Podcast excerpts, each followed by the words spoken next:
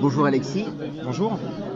Tu te vois plus comme un dessinateur, un illustrateur ou comme quelqu'un qui coordonne, construit l'univers demandé? Quelle question beaucoup de cas de figure. En fait, j'ai un commanditaire qui vient me voir, qui m'impose des contraintes. Donc là, je rebondis en fonction de ces contraintes-là. Et mon rôle, enfin, je le perçois comme ça, c'est de répondre à ces contraintes-là et d'apporter une plus-value. Et après, je me vois plus comme euh, graphiste, illustrateur. Je résumerai l'essentiel à ce que je viens de dire là.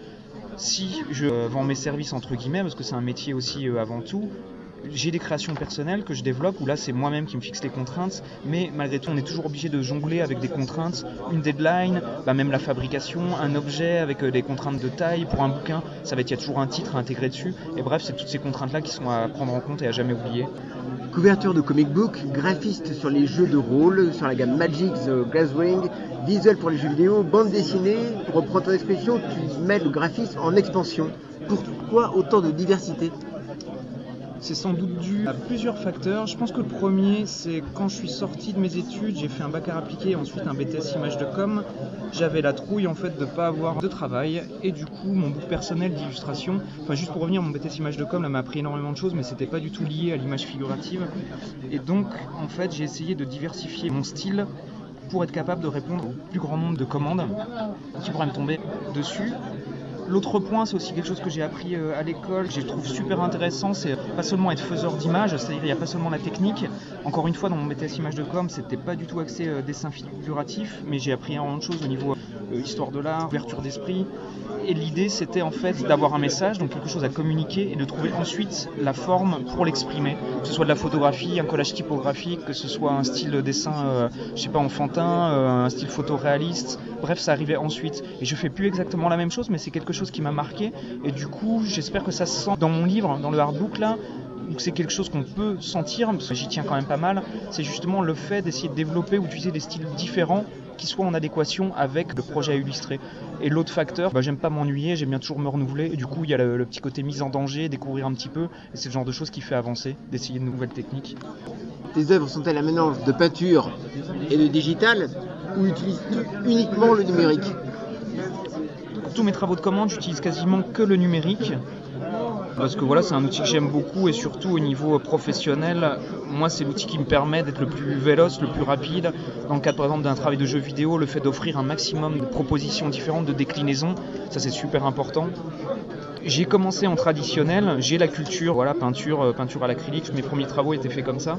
Pour moi, il y a un gros débat là entre digital, traditionnel, ça me paraît complètement dépassé. Faire une image en digital, c'est pas seulement appuyer sur un bouton, enfin, il y a plein d'avantages, mais c'est pas seulement appuyer sur un bouton et le soft fait tout. Il faut maîtriser les mêmes paramètres, la composition, la couleur, l'anatomie, la perspective, qu'en traditionnel. Après, en fonction des différents projets, comme par exemple Magic, Magic, c'est le petit jeu de cartes qui a été créé il y a 15 ans et les illustrations à l'origine étaient tous en traditionnel, peintes à la main. Et par exemple, quand je travaille sur le jeu Magic, un petit peu plus au début, c'est le genre de projet sur lequel je vais essayer d'émuler un rendu peinture euh, traditionnel en utilisant des effets de texture, des logiciels adéquats ou différents, comme Painter par exemple, qui permettent d'émuler ou de faire ressembler les travaux digitaux à des travaux traditionnels. Par rapport à ton éclectisme justement, est-ce que tu as envie de te lancer dans tous les arts?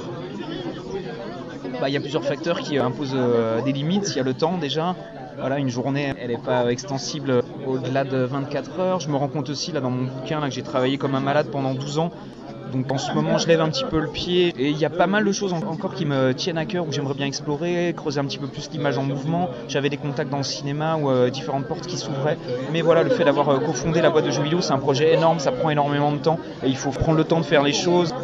Même si je continue à avoir différents projets, essayer quand même de limiter les choses, ça reste euh, faisable. Il y a peut-être des idées aussi, travailler euh, sur des vidéoclips ou ce genre de choses. J'en parle un petit peu dans mon bouquin. C'est une idée que j'en avais déjà parlé il y a très longtemps. Peut-être un livre pour enfants. Là encore une fois, pour me mettre totalement en danger, pas du tout en rapport avec mon public habituel, essayer quelque chose de, de complètement différent.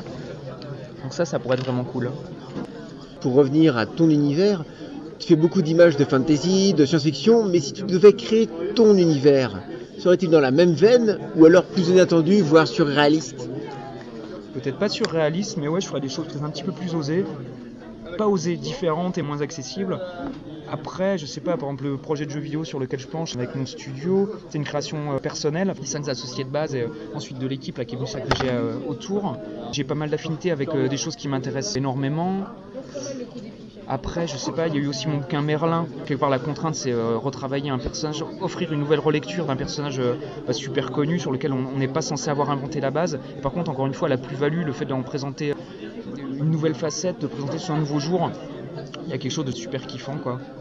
Là, peut-être que je vais m'orienter justement, essayer de développer des trucs un petit peu plus personnels ou euh, peut-être m'éloigner un petit peu du genre fantastique. J'aimerais bien, ça, ça va être euh, long et je sais pas si ça sera tout de suite, mais par exemple, retravailler de la bande dessinée, focaliser juste sur le noir et blanc, la narration et des histoires en fait proches des gens, c'est-à-dire parler des êtres humains sans avoir recours à du un vernis fantasy, fantastique, horrifique ou quoi qu'est-ce. Ça, ça pourrait être un défi intéressant.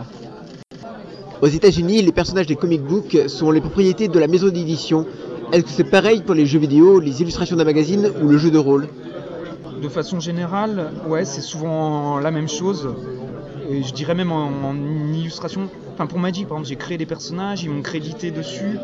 J'ai pas de, royalties et le système est toujours posé comme ça. Le jeu vidéo, alors c'est extrêmement complexe, c'est une grosse grosse industrie, il n'y a pas réellement de travail d'auteur, c'est une œuvre collective. J'aime pas trop m'associer justement le travail d'auteur aux jeux vidéo. Il y a tellement de corps de métier différents, c'est pas du tout un process linéaire.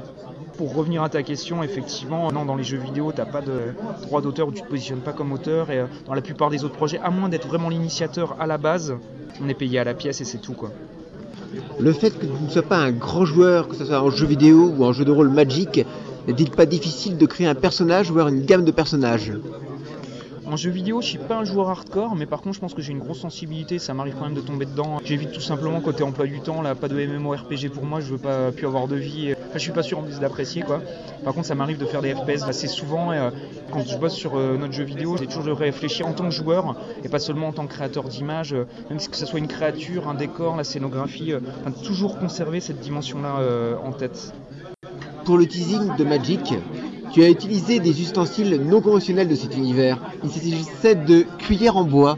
Est-ce que ça t'arrive souvent? Oh, c'était assez rigolo ça. C'était une commande vraiment particulière. hein. C'était plus de la com marketing et c'était l'annonce en fait des Planeswalkers, donc des personnages que j'ai designés. Et l'idée c'était juste un mur de cartes qui explosait en fait avec le point d'un des personnages super massifs. Et en gros là pour gagner du temps, bah, j'étais tout seul chez moi, j'ai pris un espèce de gant en cuir, j'ai foutu deux trois cuillères en bois, je me suis pris en photo devant la glace juste pour avoir le point. Et je suis parti de cette base là en fait sur lequel j'ai complètement euh, brodé. Et le truc rigolo c'est que j'ai fait un petit montage à la fin de tout le process que j'ai envoyé au DA qui a trouvé ça super rigolo euh, où il y avait la photo originale donc euh, avec les petits bras fluets, la petite cuillère en bois. au final, c'est un espèce de bras avec un espèce de point américain en métal avec plein de pics énormes et le bras musculeux avec les veines qui explosent. C'était assez rigolo. Ça me fait gagner du temps, c'est efficace et je sais pas, il y a un petit truc euh, créatif qui me fait marrer quoi. J'aime bien ce genre de truc. Merci beaucoup et puis bon courage pour la fin de ce festival. Merci à toi.